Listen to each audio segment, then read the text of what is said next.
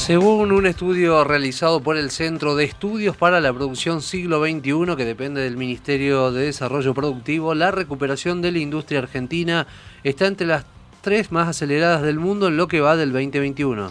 Para entender lo que está sucediendo con la reactivación de la industria en el país y en Córdoba, estamos en comunicación con el presidente de la Unión Industrial de nuestra provincia, Marcelo Uribarren. Marcelo, bienvenido a Noticias al Toque. Javier Sismondi y Susana Álvarez, le damos los buenos días. Bueno, ¿cómo les va? Buen día, mucho gusto. ¿Cómo te va, Marcelo? Bueno, un gusto de tenerte aquí en la mañana de Noticias al Toque. Eh, ¿Se puede hablar de reactivación real de la industria en el país y en la provincia de Córdoba? Bueno, es una recuperación eh, que nosotros estamos viendo con valores promedio desde el inicio de la pandemia. O sea, podríamos llegar a pensar de que desde el punto de vista de la tragedia que fue la, pandemia para la industria nacional, estaría superada, por lo menos estaríamos en valores eh, anteriores. Ahora después hay que analizar caso por caso, puesto que los promedios suelen ser injustos, fundamentalmente para aquellos sectores que están más relegados. En ese sentido, Marcelo, ¿cuáles son los sectores que realmente se están reactivando y cuáles son los que vienen a la cola de esta lista, digamos, y por qué? Bueno, el sector más dinámico sin duda es el de la maquinaria agrícola, que esto está provocado por precios internacionales que, son muy buenos, y también el de la industria de la alimentación, que nunca paró, la industria del software, que está trabajando bien, eh, la industria automotriz, eh, autopartismo, que este año ha tenido una gran recuperación, no así el año pasado, entonces esos son los sectores que están traccionando y están haciendo de que el promedio de la industria, de crecimiento de la industria eh, sea positivo. Después hay sectores que están más relegados como la industria gráfica, la industria de la minería, telecomunicaciones y fundamentalmente las microempresas que eh, no trabajan para estos sectores que les digo que son más dinámicos, están en problemas por tener menos apoyo financiero, eh, por tener menos respaldo y por trabajar con mercados que son pequeños y que han sido muy afectados por la pandemia. Marcelo, bueno, ¿cómo ha iniciado esta situación, eh, cómo ha incidido esta situación en lo que tiene que ver con la reactivación del empleo? Eh, se lo pregunto porque también da la impresión de que no se notará esta reactivación en lo que tiene que ver con el descenso de la desocupación. En la parte de las máquinas agrícolas ahí ha habido recuperación de empleo porque es un sector que está muy dinámico. Ahora, hay eh, el empleo, cuando uno toma empleo tiene que ver también con las expectativas, porque obviamente eh, no es un empleo que se toma para el momento, sino que tiene visión de mediano y largo plazo. Entonces, en este aspecto, la medida de prohibir eh, despidos creemos que es muy, pero muy negativa para que se recupere el empleo y, bueno, y además también las expectativas de mediano plazo que puede tener ese empresario, que aunque esté trabajando bien, eh, le genera incertidumbre la tensión que hoy se tiene con respecto al dólar, una inflación que, que está, está a niveles muy altos. Entonces, bueno, eh, quizás estos sean elementos que, que hagan de que todavía el, desempleo no haya bajado. Para que podamos entender un poco el circuito de, entre reactivación y generación de empleo, ¿por qué plantea usted que es negativo esto de que no se pueda despedir? Porque en principio uno podría pensar que eso protege la situación de empleo más que perjudicarlo.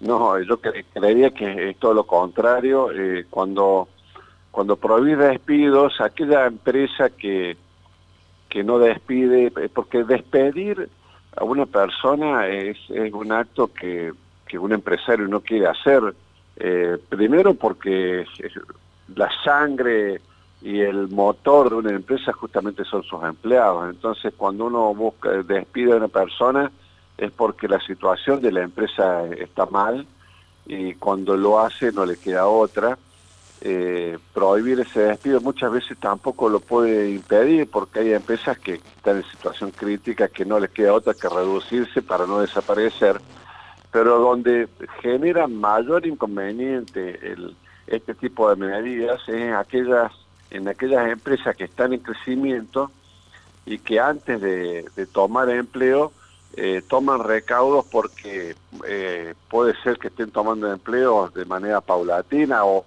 que no sepan realmente cuáles son los resultados, que tienen que ver con una, con una inversión de crecimiento de esa empresa, pero que postergan esa inversión justamente porque si en algún momento necesitan eh, tomar alguna medida de ajuste, no lo pueden hacer por esta medida. Nosotros creemos que la prohibición de despidos realmente ha disminuido en gran forma la disminución del desempleo y ha logrado el efecto contrario que se buscó cuando se la, se la puso. ¿no?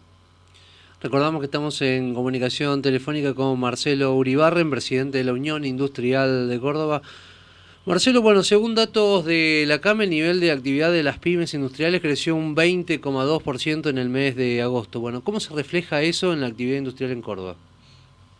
Bueno, el 20% siempre a, niveles interanuales, ¿no? Entonces tiene que ver con la relación de eh, con agosto del año pasado. Entonces, claro, eh, pensemos que en, en agosto del año pasado, junio, julio han sido meses tremendos agosto también, eh, porque había incluso sectores productivos que no, al no ser esenciales no podían producir.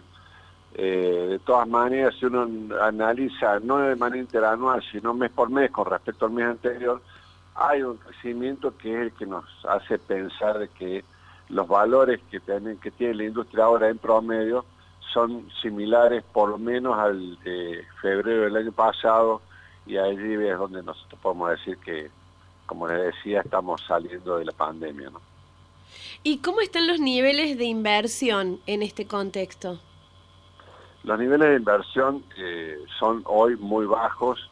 Argentina está en un nivel de inversión entre el 10 y el 12% de su Producto Bruto.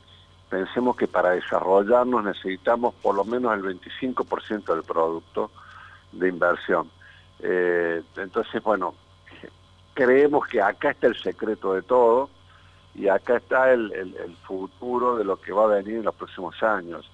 No, Argentina no tiene mucho margen para seguir emitiendo a los niveles que lo está haciendo, ni siquiera tampoco para tomar deuda, deuda pública, ¿no es cierto? Entonces creemos que la inversión privada va a estar el motor de la economía y por eso, bueno, hay que encontrar normas y, formas para promoverla, para poder seducir la inversión privada, porque acá es donde vamos a ver que eh, va a haber generación de riqueza genuina y creemos que esto es fundamental. Hoy, leyendo cómo están los niveles de inversión privada que son muy bajos, creemos que todavía, ustedes me preguntaban recién cómo están las expectativas, creemos que esas expectativas todavía no son positivas con respecto a las inversiones de la industria en, los próximos meses.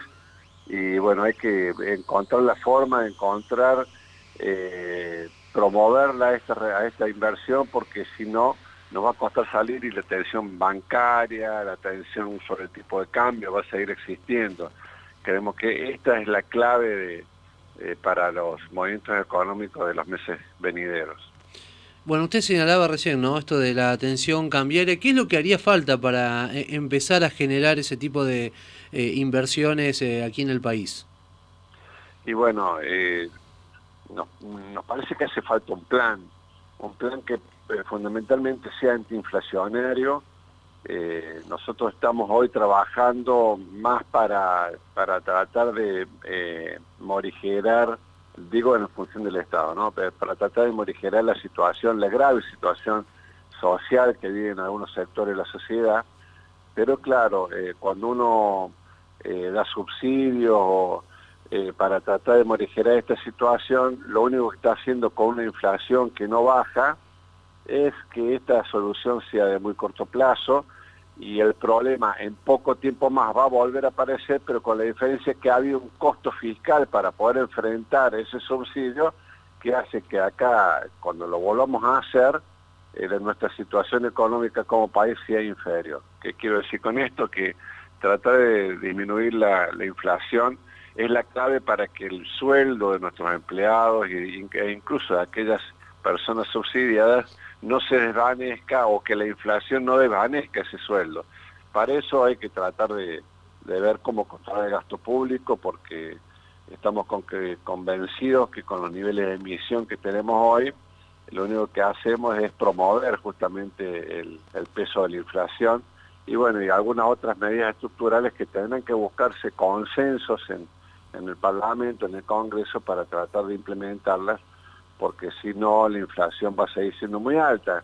El nivel de inflación que de, emisión que estamos teniendo ahora ya no está garantizando un piso de inflación para el año que viene muy, pero muy alto, y creemos que esto es algo que debe ser revisado. ¿En qué niveles cree que va a estar ese piso?